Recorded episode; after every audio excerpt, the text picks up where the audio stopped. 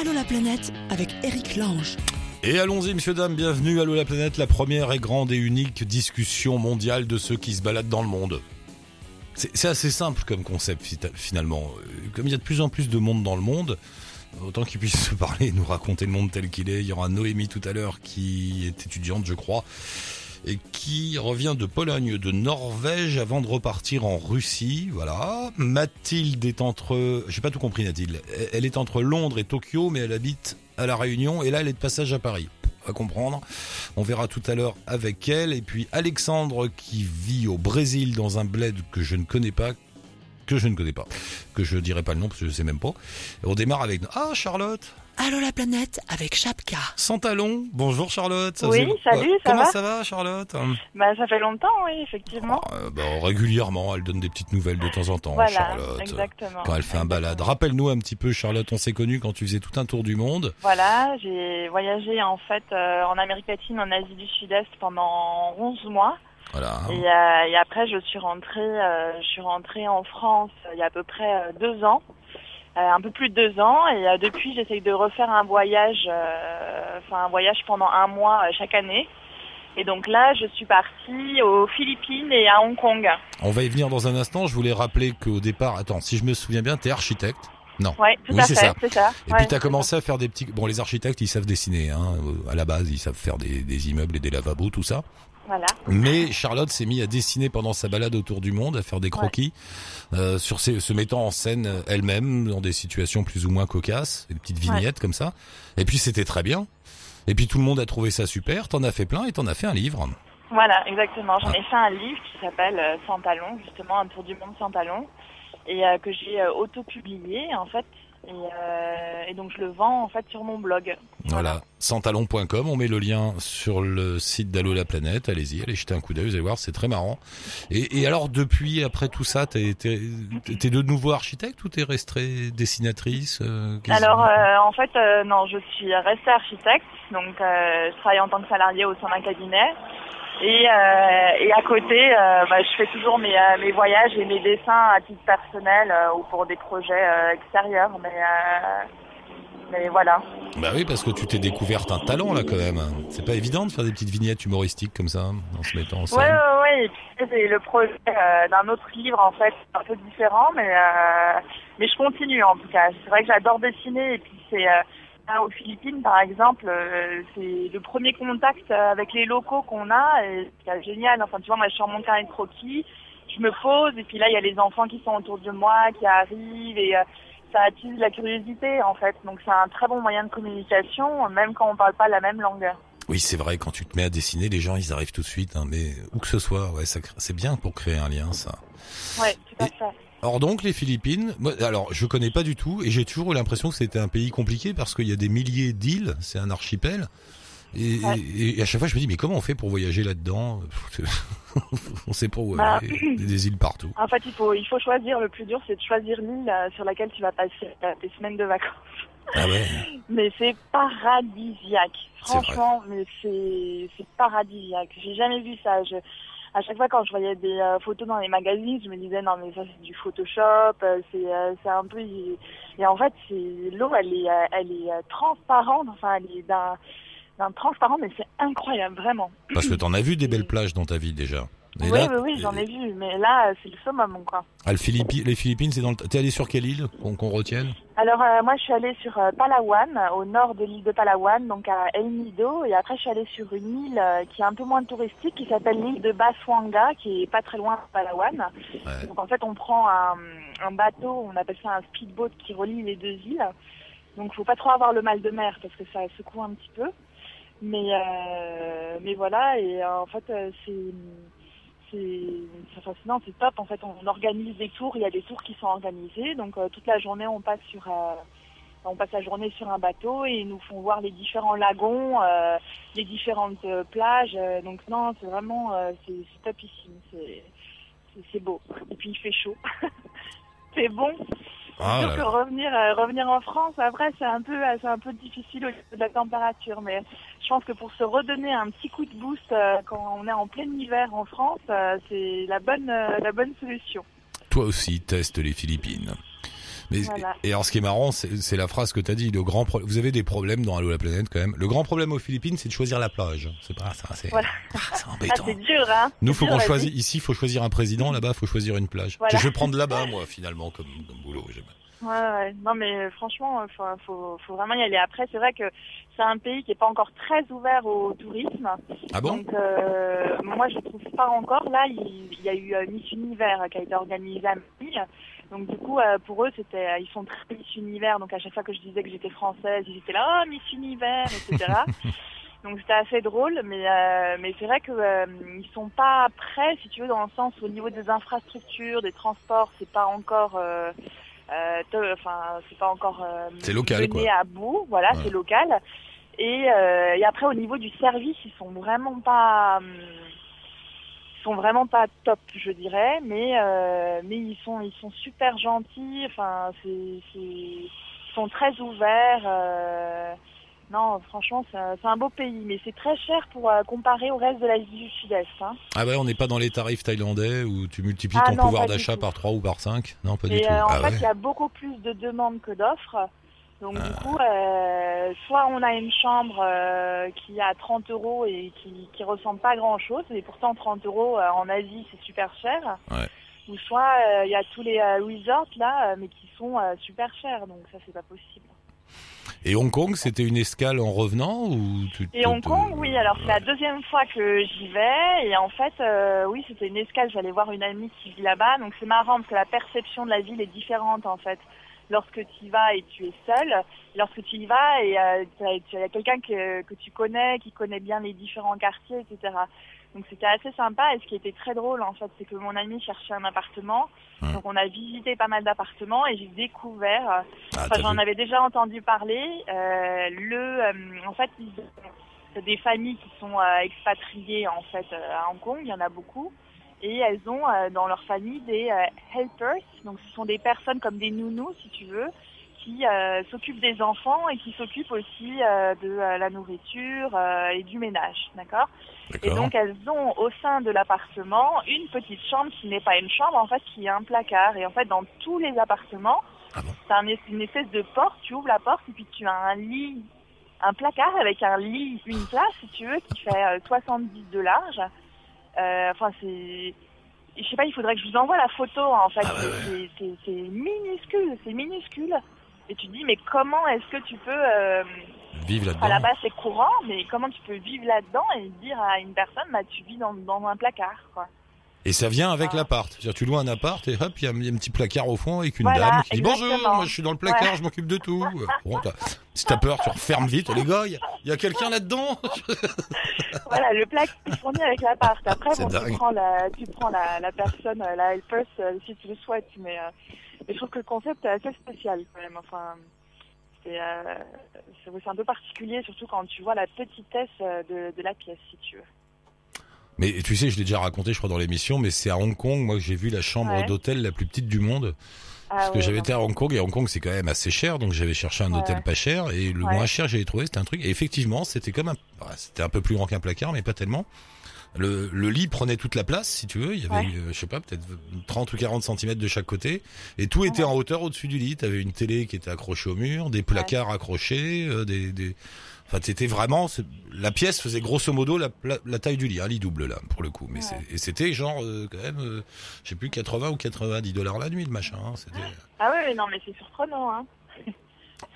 il faut, C'est surprenant. il faut aimer la promiscuité euh, à Hong Kong. Hein. Tout, tout le Ah monde. oui, euh, oui, oui, c'est sûr. Et puis euh, les immeubles sont tellement hauts, en fait, il n'y a pas tellement de règles d'urbanisme. Donc en fait, c'est chacun fait ce qu'il veut.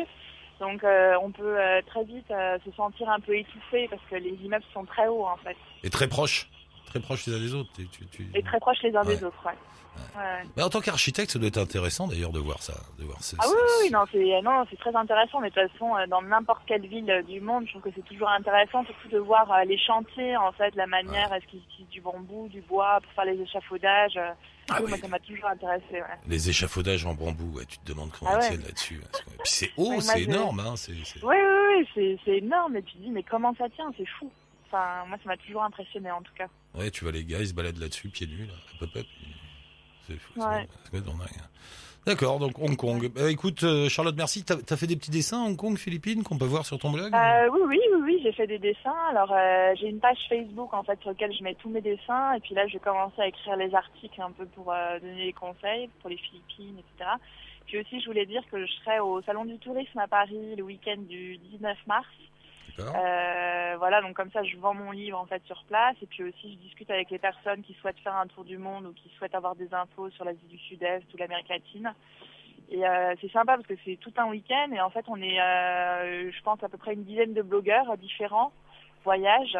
Et on a chacun une histoire différente et on raconte un peu euh, notre histoire aux personnes euh, en fonction de leur de leur demande. Donc euh, c'est euh, Ah, bonnes rencontres. Charlotte, en exclusivité au Salon du Tourisme à Paris le 19 mars. Piou Voilà, exactement.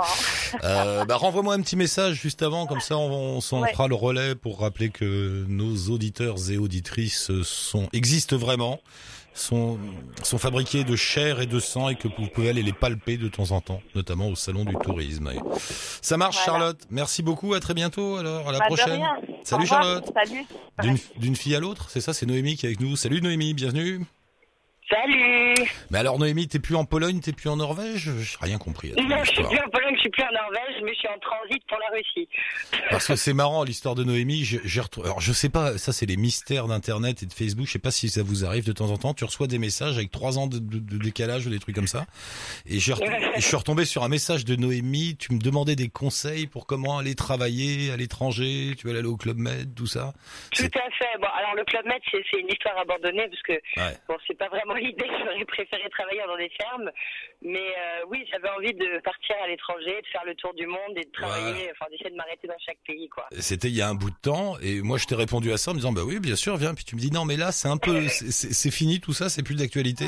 En revanche je, je suis en Pologne et j'arrive de Norvège donc finalement tu t'es quand même parti un peu alors. Oui, j'ai pu. Bah, en fait, j'ai fait la Russie euh, en novembre. Ouais. Ensuite, je suis revenue pour les fêtes. Et après, j'ai fait un mois en Norvège et euh, j'ai pris l'option euh, woofing. Où Ah. j'ai été dans une ferme pendant trois semaines dans le nord de la Norvège durant les nuits polaires.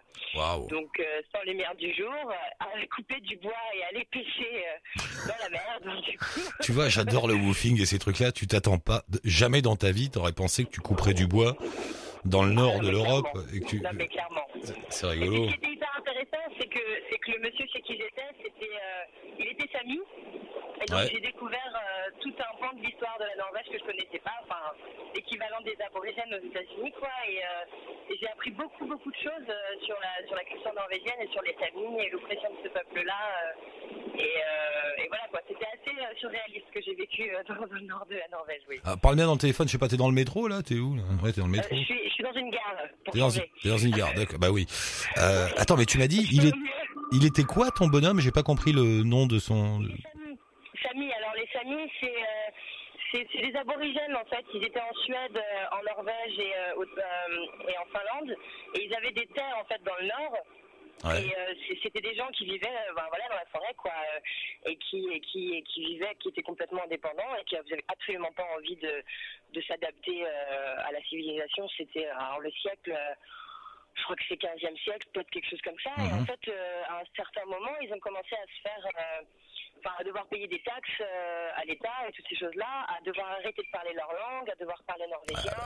Et, euh, et en fait, ensuite, il y a toute une génération qui n'a pas su, enfin qui ne savait pas que les Samis existaient en fait en Norvège, parce que c'était tabou comme d'être juif en fait euh, pendant la Seconde Guerre mondiale, c'était tabou d'être Sami en fait. Et c'est seulement maintenant qu'ils sont reconnus euh, en Norvège et qu'il y a une espèce de parlement, etc.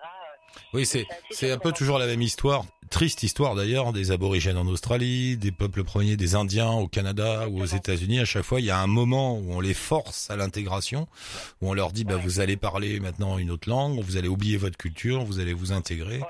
Et c'est vrai qu'il y a un mouvement maintenant début 21e siècle pour euh, bah, faire réexister toutes ces cultures quoi. C'est ouais. Mais c'est fou ce que tu dis qu'il y a tout. positif. Mais c'est fou ce que tu dis qu'il y a une génération qui sait même plus d'où viennent les, les grands-parents, quoi. Exactement. C'est dingue. Bah, Il y, a, il y a- il y a un gros travail d'archives et de, et de retour aux racines qui est, qui est important à faire parce que euh, la mémoire devient de plus en plus courte quoi, ces derniers temps sur toutes ces choses-là. Mm. Donc, euh, donc c'est pour ça que c'était c'était assez cool d'être tombé. Et Puis le, le monsieur chez qui j'étais, il travaillait pour le Parti des Verts euh, en Norvège, donc c'était quelqu'un de très engagé aussi. Donc euh, j'ai appris beaucoup de choses sur la permaculture et voilà comment faire aujourd'hui pour avoir une vie. Euh, une vie euh, qui, qui ne prend pas trop d'énergie, quoi. Voilà. Et, t'as- t'as l'air, euh, bon, j'ai été faire un petit tour sur ta page Facebook. Euh, t'as l'air Ouais. vraiment d'avoir aimé la Norvège, quoi. T'es, ça t'a, ça- je sais pas, ça t'a apporté quelque chose. J'ai aimé parce que la nature est absolument incroyable. Je j'ai jamais vu ça de ma vie. Je me suis retrouvée devant des paysages où je pouvais pas faire au- autre chose que juste pleurer, quoi, tellement que c'était beau.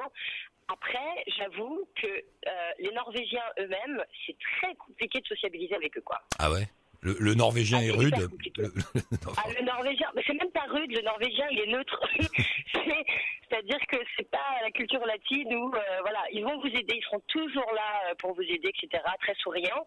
Mais après, pour approfondir les relations, c'est très très compliqué, quoi. C'est-à-dire qu'en Norvège, j'ai rencontré des Ukrainiens, des Polonais, des Colombiens, des, des Américains, mais euh, je me suis fait plus amie avec les, les étrangers comme moi, entre guillemets, Ouais. que, que les Norvégiens eux-mêmes. quoi. Il y a, il y a un livre qui est très sympa d'ailleurs pour les gens qui souhaiteraient visiter la Norvège. Ça s'appelle euh, The Social Guidebook euh, for euh, No- Norway. Et en fait, c'est un Canadien qui a fait ce livre-là et il explique euh, avec beaucoup d'humour euh, comment sont les Norvégiens et ce livre est, est assez juste en fait. C'est vraiment la réalité quoi. C'est-à-dire qu'ils sont pragmatiques. Voilà, c'est un pays de pragmatiques. Voilà. Donc euh, tout ce qui est émotionnel, tout ce qui est discussion un peu philosophique, etc., c'est difficilement possible. C'est-à-dire que ça dure pas plus de 5 minutes quoi. Et physiquement, vivre, euh, parce que alors t'étais là-bas, c'était la nuit tout le temps, c'est ça? Ou c'était le jour tout le temps? j'ai vécu la nuit pendant trois semaines. Après, je suis redescendue, j'ai pris le, la compagnie euh, euh, qui est la compagnie euh, à prendre si on veut prendre le bateau là-bas. Hmm. Et euh, j'ai eu la chance de pouvoir être à bord du Lofoten. Donc, quand je suis redescendue, j'ai pu revoir le soleil. Mais euh, ouais, j'étais, j'avais que trois heures de, de lumière en fait par jour, et c'était. euh, C'est dur, non? C'est- dur physiquement, psychologiquement ou- c'est très dur. En fait, on se rend pas forcément compte au début parce qu'on s'adapte, puisque c'est comme ça. Mais c'est vrai que euh, on, on arrive très vite à, dé- à déprimer, quoi. Vraiment. Et, et le manque de lumière, ça a un effet direct, quoi. Il manque de vitamine D, de je ne sais quoi. Mais il paraît qu'ils ont tous des Clairement. petites, ils ont des lampes, ils font de la luminothérapie dans les crèches, dans les écoles, euh, chez eux. Alors ouais, ils sont. J'ai pas vu ça de mes propres yeux parce que moi j'ai eu une vie assez rustique. Ouais. J'étais vraiment dans une cabane au milieu de nulle part, quoi. Mais euh, mais c'est vrai quoi, ils sont très, ils ont dans le nord en fait. Je crois qu'il y a une espèce de, de truc où ils, ils font en sorte que les gens viennent dans le nord parce qu'il y a quasiment personne qui habite dans le nord pour ces raisons-là, en partie. Et je crois que ceux qui habitent dans le nord, ils ont des avantages fiscaux. Euh, Ah ils ouais, peuvent bah. euh, méritent. là-bas euh, assez facilement, quoi. Ils méritent. hein. Parce que l'autre partie de l'année, t'as que du jour, t'as pas de nuit. Et là, tu deviens insomniaque. C'est ça, c'est ça. C'est- une vie de malade. Ouais, ouais. Il y avait, il y avait, il y a des films qui ont été faits. Il y avait un polar génial avec Al Pacino comme ça, où c'est un flic américain qui court après un tueur, euh, bah, quelque part au nord de la Norvège, et tout se passe dans une période où il n'y a pas de nuit. Et il est là, il scotche des, il a des gaffeurs, il scotche des, des trucs sur ses fenêtres pour réussir à avoir de la, de la, de la nuit, quoi. Et ils deviennent tous fous, insomniaques. Enfin, c'est un truc. Ça s'appelait insomnie d'ailleurs, tiens, je crois. Mais je crois que c'est pour ça qu'ils sont très pragmatiques les Norvégiens, parce que justement leurs leurs conditions de vie sont, sont c'est c'est- là c'est tout blanc tout noir. quoi. C'est-à-dire Ouais. que on est tout le temps dans le jour, on est tout le temps dans la nuit. Donc je pense que c'est pour ça qu'ils ont ils ont un, un certain équilibre quoi. Ils sont ouais, Et- ils, ils sont ils sont impressionnants quand même. Et en revenant, t'as fait une petite pause en Pologne alors? Ouais, parce qu'en fait la Norvège c'est très cher. Ah, il y a ça aussi, oui, faut pas oublier. Donc euh, je, je me suis littéralement ruinée là-bas. Alors je regrette pas, mais euh, mais c'est vrai que c'était trop cher. Donc je me suis dit bon, on va profiter de faire un saut ailleurs, comme ça ça va être moins cher. Puis la Pologne effectivement pour le coup c'est ça coûte rien. Et donc du coup j'en ai profité pour aller à Varsovie et à Cracovie et j'en ai profité pour aller faire un petit tour à Auschwitz. Voilà. D'accord. Oula, voyage intéressant. Ouais. Ouais, c'était, euh, c'était, c'était bon. Le mot d'ordre que je dirais de toute façon, ce qui fait un voyage, c'est les rencontres et rien d'autre, quoi. hein. C'est euh, Mm. honnêtement après euh, le pays, on s'y adapte euh, et on apprend. Après, c'est, vraiment les rencontres qui font tout, quoi. Bah, c'est ça qui est chouette, hein. tu te balades, tu sais jamais sur qui tu vas. Parce que tu voyages toute seule, là? T'étais toute seule? Ouais, je voyage toute seule. Ah ouais. seule. D'accord. Mais Donc du coup, je, je suis pas vraiment seule finalement, du coup, parce que jamais. tout le temps des gens. jamais, jamais. Donc là, t'es t'es de passage à Paris, puis dans ton petit mot, tu m'as dit que tu repartais à Moscou. Je repars à Moscou le 2. Ah bah c'est bien. Euh, le 2 Et là, mars, là D'accord. Ah, tu vas apprendre le transsibérien? Ouais. Ah, tu vas jusqu'au lac Baïkal, tout ça? Lac Baïkal, ouais. Je m'arrête à Irkoutsk, après j'irai en Thaïlande. Ah bah dis donc, ça va? Tu, tu travailles un peu ou t'as gagné au loto? Qu'est-ce qui se passe Non, je- je- J'ai eu un bon contrat euh, récemment, du coup je peux me permettre de le faire et puis je vais justement m'arrêter au Vietnam pour essayer d'y travailler parce D'accord. qu'après il n'y aura plus les sous quoi. Voilà. En- encore une qui fait ça. Il y en a plein dans Allo la planète. Bah oui, bah écoute Eric, j'ai bossé un an, ça suffit maintenant. J'ai mis les sous de côté, puis je m'en vais. Voilà, voilà. et- Bah c'est ça. Bah ouais. Attends, il y a pire. Tout à l'heure, on était avec Sandrine. Non, c'était hier. On était avec Sandrine.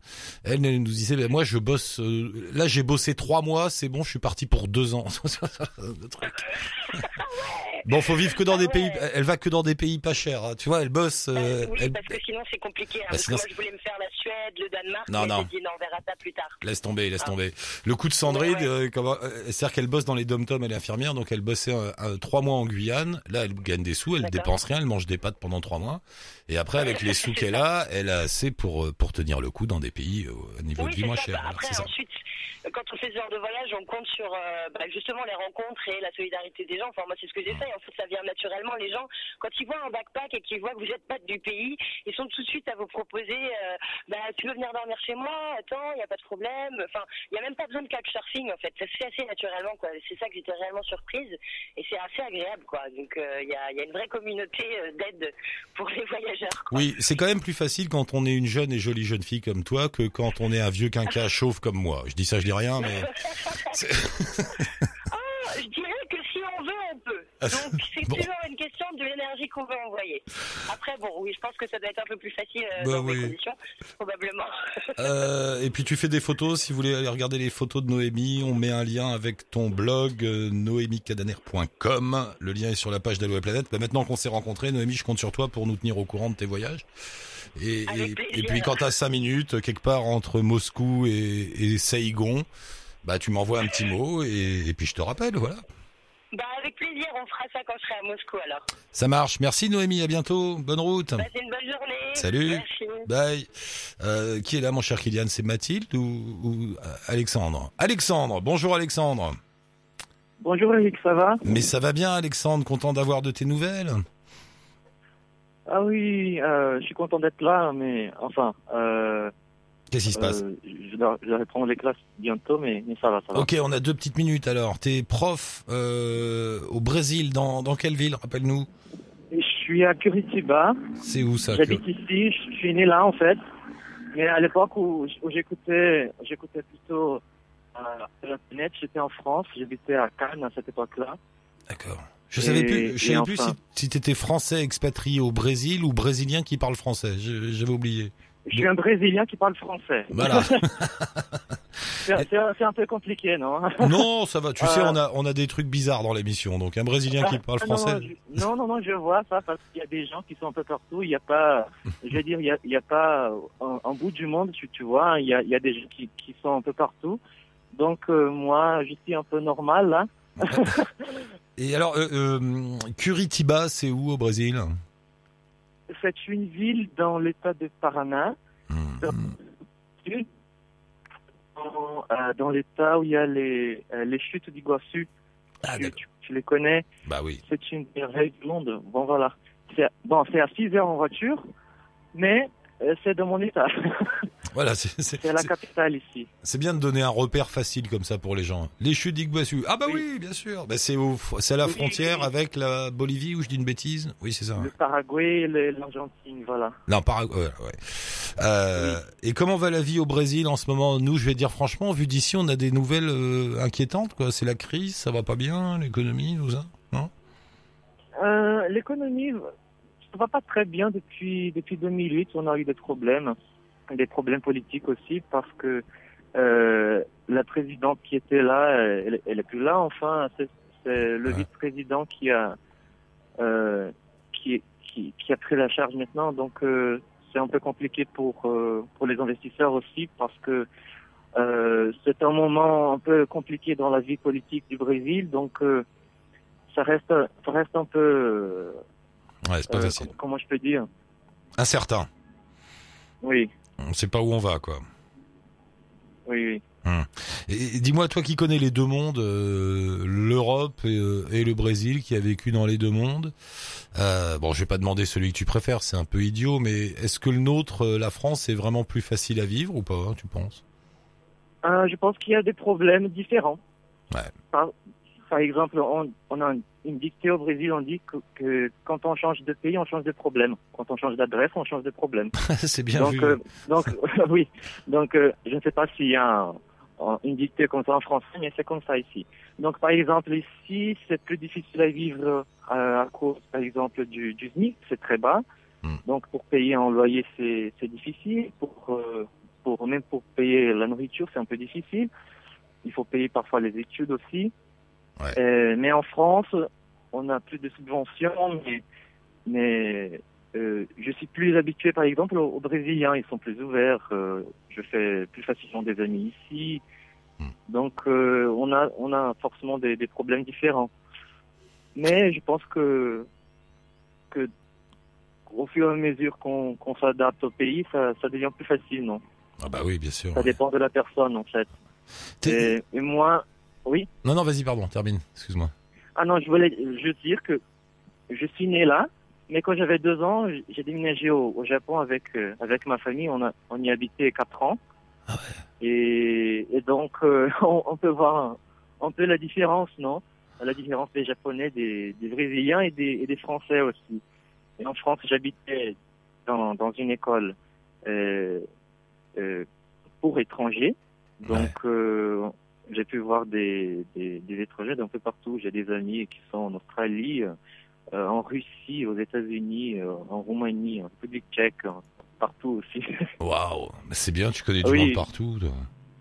oui, j'ai pas fait le tour du- monde, mais le monde est venu euh, me rencontrer, quoi. Le monde est venu dans ta vie, c'est bien, et puis c'est pas, c'est pas fini, oui. j'imagine. Euh, un, un mot, un mot sur ton métier, t'es prof de, t'es prof de quoi? Euh, je suis prof de français. Je donne cours de français particulier. Et, mais je suis étudiant en économie aussi. D'accord. Prof de français. Il y a, y y du monde qui veut apprendre le français au Brésil? Ah oui, il y a pas mal de monde ici parce que il y a beaucoup de, de bourses d'études pour la France. Il y a pour la France et pour l'Allemagne, mais, mais surtout pour les ingénieurs. Mais, mais on dit que, que l'allemand c'est plus difficile, donc euh, ils préfèrent parler le français. Donc euh, C'est plus proche. je pense qu'en ce moment, en ce moment, c'est il y a moins d'étudiants qu'il y a deux, trois ans, mais ça va encore, ça va. Ça Euh, va. Il y a, il y a aussi des gens qui veulent déménager au, au Québec, enfin, Ouais. Ah oui, oui, il y a le Québec au-dessus, bien sûr. ouais, ouais. oui, oui. Ah, bon, bah écoute, mon euh, ravi de t'avoir retrouvé, Alexandre. On reste en contact. euh, on a retrouvé notre Brésilien qui parle français dans l'émission et on est bien content. Oui, Je te, je te laisse euh, reprendre tes cours. Merci de nous avoir consacré quelques minutes, Alexandre, et à très bientôt. Je mets, à très bientôt. et je mets un lien avec ton Instagram si vous voulez découvrir les photos d'Alexandre. D'accord. Merci Alexandre. Allez, ciao. À une prochaine fois. Ciao. Je t'en prie. Euh, et on termine avec Mathilde, c'est ça? Ah, encore une où je sais pas où elle est. Mathilde? ouais, salut. Ça va euh, Alors Londres, Ça Tokyo, Paris, La Réunion. Ouais. Ah, J'ai une vie Ouais. très difficile. Ouais, Eric, tu comprends ça. Je ne sais plus où j'habite, je ne sais plus où je suis. Les London, les Tokyo, les Japon, et les La Réunion, la Paris. Bon, t'es où là Ça même. T'es où là Bah, en là, en ce France moment, je suis à Paris. Là. Euh, Bah voilà, tout simplement. Alors c'est quoi ton histoire? T'arrives de Londres ou tu vas à Londres? Euh, J'arrive de Londres. J'ai été passer le week-end là, euh, de jeudi à dimanche dernier. Bah oui. Je me fais une petite semaine à Paris, retrouvaille avec les copains et je pars à Tokyo euh, samedi. Mais, mais pour le boulot ou pour le plaisir ou- Non, non, c'est les vacances là. Ouais, ouais, c'est les vacances. D'accord. Et suis pris un mode vacances. euh, Londres, Londres, c'était aussi pour les vacances. Oui, oui, oui, j'ai des copains qui habitent à Londres. Alors je suis allée leur rendre visite. Bah c'est vrai, on serait idiot de pas le faire. Et, et Tokyo, tu connais ou ça va être une découverte? Ouais, euh, en fait, j'y suis allée il y a deux ans.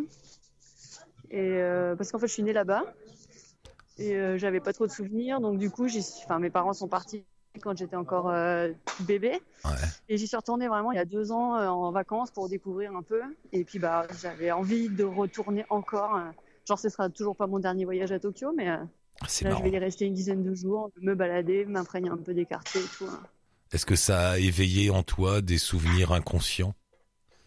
Écoute, je m'étais un peu posé la question de savoir si ça allait arriver la première fois que j'y suis allée. Ouais. Mais non, non, Non. non, j'ai pas eu de réminiscence surnaturelle. Ah, mais mais bon, tu- il y a quand même un- une ambiance. Je pense que n'importe qui qui est allé euh, se balader au Japon euh, a ressenti quand même un truc hyper dépaysant. Moi, je me suis sentie à la fois complètement dépaysée et en même temps très familière avec tout ça. Je sais pas, c'est bizarre à expliquer, mais euh, en même temps, tu te sens super bien et t'es clairement pas chez toi et tout te le fait ressentir. Euh, mais c'est pas incompatible. Mais c'est vrai ce que tu dis, c'est un des rares pays au monde où je me suis vraiment senti extraterrestre. Il y a eu le Japon, l'Inde, Ouais, c'est ça. euh, le Japon vraiment. Tu vois, voilà, tu sens que tu- il faudra y passer une vie pour comprendre et pénétrer la société japonaise. Ah donc bah bon, ouais, ouais. tu, tu... Ouais, et encore, ouais, parce qu'ils te font quand même sentir que t'es pas des leurs, quoi. Ouais. Alors qu'ils sont quand même hyper euh, contents de te parler, de découvrir un peu euh, les différences de culture et tout. Euh. Et, et c'est vrai qu'en même temps, on même a- un- c'est vrai qu'en même temps, on a l'impression de les connaître parce que bah, depuis tellement d'années, on vit avec des produits japonais que finalement, euh, tout ça est un peu familier. Ouais, c'est ça. Et en même temps, ils sont hyper étonnés de découvrir que toi, tu connais un peu leur culture, quoi. Ouais. Comme si euh, ils, ils étaient tellement persuadés d'être tellement isolés que tu connais rien de d'eux. Mm. Et en même temps, eux, ils ont l'air de connaître un peu aussi la culture occidentale, mais tout le monde rêve de Paris comme d'un truc euh, idyllique, euh, complètement euh, fantasmagorique, romantique et tout ce que tu veux. Quand tu leur dis, bah en fait, euh, méfiez-vous, si vous y allez, ça sera peut-être un peu la douche froide. Ils sont complètement étonnés. Mais tu sais qu'ils ont des problèmes avec ça. Je sais pas si tu as entendu parler du syndrome de l'Inde. Euh, le de l'Inde, de l'Inde, ouais. il y a le syndrome de l'Inde, c'est comme ça un peu que c'est- c'est venu, c'est euh, des occidentaux qui partent en Inde et qui sont tellement bouleversés qu'ils deviennent fous. Enfin voilà, ils ont des problèmes psychiatriques et le seul Ouais. moyen de les guérir, c'est de les remettre dans un avion et puis dès qu'ils ont quitté l'Inde, ça va mieux. Et ben il paraît qu'il y a ça. Une fois j'avais fait une émission consacrée à cette histoire, il y a des syndromes comme ça dans il paraît qu'il y a la même chose à Jérusalem. euh, euh, dans des dans des lieux saints, dans des lieux voilà très forts. Et il paraît que les Japonais ont ça dans l'autre sens. Ils ont le syndrome de Paris, les Japonais. Oui. dire ça effectivement, et comme quoi il y aura un service de neuropsychiatrie dédié aux Japonais qui arrivent à Paris et qui sont complètement sous le choc euh, de l'écart monumental entre ce qui s'était figuré et la réalité. Quoi. Ouais, ouais. Ah ouais, il paraît que t'as des, t'as des donc, gamins, t'as, un t'as des jeunes. Je crois. Ouais, ça, t'as, un ça, service euh. spécial, ouais, pour Ouais, les. Japonais qui pètent les plombs à Paris. T'as des... Mais non, mais t'as des, étudiants qui sillonnent les rues de Paris en, déclamant du Baudelaire. Et... ils. Ouais, c'est marrant, hein, c'est bizarre. hein. Et, euh, et t'habites à La Réunion? Ouais, je suis partie vivre à La Réunion depuis euh, un peu plus d'un an maintenant. Euh, j'ai vécu trois ans à Paris avant ça. J'ai adoré vivre à Paris. Avant Paris, j'avais vécu à Dijon, j'avais vécu à Lyon. Et après, à la fin de ma vie à Paris, j'ai eu envie vraiment de partir euh, hyper loin. Je voulais partir seule, donc ce que j'ai fait. Et puis, bah, tant qu'à faire, aller dans un pays où il fait beau et chaud à peu près toute l'année. Et j'avais eu que des retours positifs de, de gens que je connais qui sont allés soit en vacances, soit pour y vivre un peu. J'ai trouvé du boulot assez facilement, j'y suis allée, et puis bah, je regrette pas. J'avais pris qu'un aller simple en me disant on verra bien, si ça marche pas, je reviendrai. Et puis ben, pour l'instant, je m'y sens bien, Alors c'est mar- marrant ce que tu dis parce que t'es pas la première. hein. Dans l'émission, on a eu au moins deux trois personnes ces derniers temps qui étaient parties s'installer à la Réunion. Ils sont tous contents, ils ont tous du boulot. Comment faites-vous alors que la réputation de la Réunion, qui est une bonne réputation, d'une île agréable à vivre, mais où il y a un fort taux de chômage et où il n'y a pas beaucoup de boulot? Comment comment, comment tu Ouais, fais? alors c'est pas faux. En même temps, ce que tu dis est vrai. Il y a effectivement un fort taux de chômage à La Réunion. Maintenant, ça a embauché énormément, mais dans, certains, dans certaines disciplines, c'est-à-dire que moi je suis vétérinaire, il y a Ah, une voilà. grosse demande de boulot là-bas, donc je trouve facilement tous les kinés, infirmiers, euh, médecins, euh, tout ce qui est dans la- le domaine de la santé, euh, ça embauche énormément.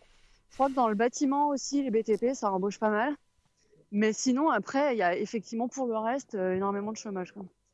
Et tu as la vie est agréable, c'est sympa. c'est- Ah, bah, la vie est Ouais. hyper agréable. euh, C'est-à-dire que euh, moi, je suis arrivée en connaissant absolument personne. Euh, bon, bah, j'ai fait connaissance déjà avec mes collègues. Et puis, ben, d'emblée, euh, tu rencontres machin qui t'invite à une soirée parce qu'il fait un peu de départ.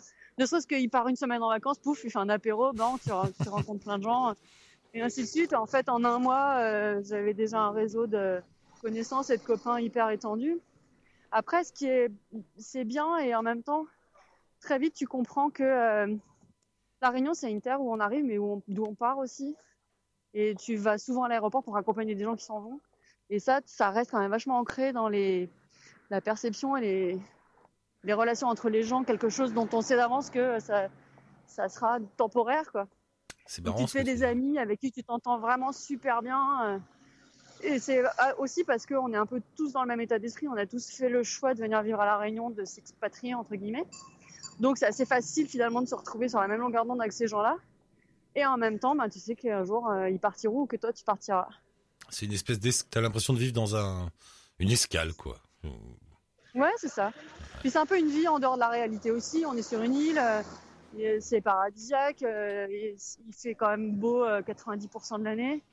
Il y a énormément de paysages différents, énormément de végétation, énormément même de climats différents à La Réunion. Ouais.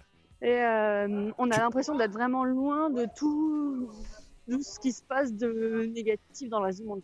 Bah, du coup, ça fait du bien aussi de, vi- de, de vivre une parenthèse un peu en dehors du monde, comme ça. Ah bah ouais, ouais, complètement, euh, ça c'est sûr. ouais. Faut que je fasse ça. Faut que vraiment que je fasse ça. J'ai emmené le studio, je vais aller là-bas. Ouais. Réfléchisse. Ouais, ouais. Non, mais Bah, ça fait. hein. Non, Kylian, tu restes à Paris, toi, derrière la console, et tu reçois ma voix que tu, après, diffuses. Tu vois, il faut qu'il y en ait un qui reste là. Si on part tous à la réunion, comment on va, ça va pas marcher, l'histoire. Euh, les loyers sont chers? Euh, ouais, c'est pas euh, hyper bon marché. Hmm. Euh, c'est pas comme à Paris, bien sûr. Mais il faut pas s'attendre à des loyers très bon marché. Après, il y a énormément de. La colocation, ça marche très bien. Moi, je vis en coloc là-bas. Ah ouais, mais ça, et ça. euh, du coup, ça permet de tisser les loyers et du coup de rencontrer plein de gens, d'avoir une vie aussi où tu partages beaucoup euh, les excursions, euh, bah, les soirées, euh, les, les visites, les bons plans, etc. Non, la coloc, ça va pas marcher avec moi. Je suis déjà une coloc à moi tout seul puisque je traîne toute une tribu avec moi. Avec des enfants de Ouais. tous les âges, des machins, des trucs, il y en a peut-être qui sont... Enfin bon, ils sont tous là. Donc ouais, moi, il me faut une baraque, rien que pour moi, c'est compliqué ça. Bon, on va, on va arranger. Va- Je t'appellerai et tu me Ah. trouveras une petite maison. Enfin, une grande. Enfin, pas chère. Ouais, carrément, bah, ça fait. Hein. Bon, Mathilde, ça va Et euh, on se passe un petit coup de fil quand tu seras à Tokyo Ah bah carrément, si tu veux, ouais, on peut, on peut tout à fait essayer de faire ça. On fait ça On reste en Euh, contact moi, ça- euh, On reste en contact via Facebook Donc, j'arrive Facebook dimanche. Quand je décolle pas samedi soir, donc j'essaie de dimanche soir. Ouais, ouais, c'est ça, on fait comme ça. On fait ça et puis sinon, je t'appellerai à la réunion, tu nous raconteras Tokyo, puis voilà. Enfin, si on n'y arrive pas. Ouais, on fait comme ça. Ok Ça roule. Super. Merci beaucoup Mathilde, bon voyage, bonne route. Merci à toi. À bientôt. Merci, bon après-midi, à bientôt. Ah bah voilà, c'était bien tout ça. Mathilda, Tokyo, Noémie sur les routes du monde, Charlotte qui revient de Hong Kong et des Philippines, Alexandre, prof au Brésil, si vous voulez les retrouver, leurs coordonnées euh, sont sur le blog d'Allo la planète. Pour nous joindre, bien sûr, euh, la page Facebook et le blog. Et merci à Kylian pour la réal. Et ciao touti, bonne route.